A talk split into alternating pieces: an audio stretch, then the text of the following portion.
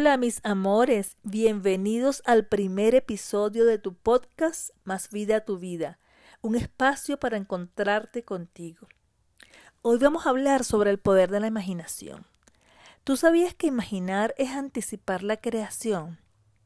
¿Sabías que cuando imaginamos, cuando colocas imágenes en tu mente de cualquier cosa o algo específico que tú desees, pero le pones pasión, le pones fe y sentimiento de que ya eso es un hecho, tú estás confirmando pasajes bíblicos como por ejemplo, fuimos hechos a imagen y semejanza de Dios, o el Padre está en ti y tú estás en el Padre o como lo expresan los evangelios de Mateo y Marco, todas las cosas son posibles para el que cree.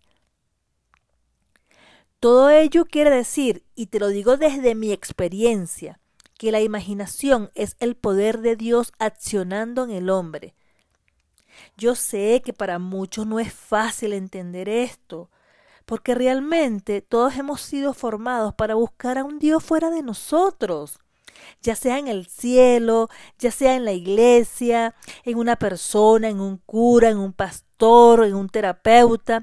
Pero cuando uno lee la Biblia al detalle y llega al entendimiento que la mayoría de lo que allí se relata no son hechos históricos, sino enseñanzas psicológicas a través de metáforas, uno se da cuenta que el poder que crea el universo entero no está fuera del hombre, sino dentro del hombre, como su propia y maravillosa imaginación humana.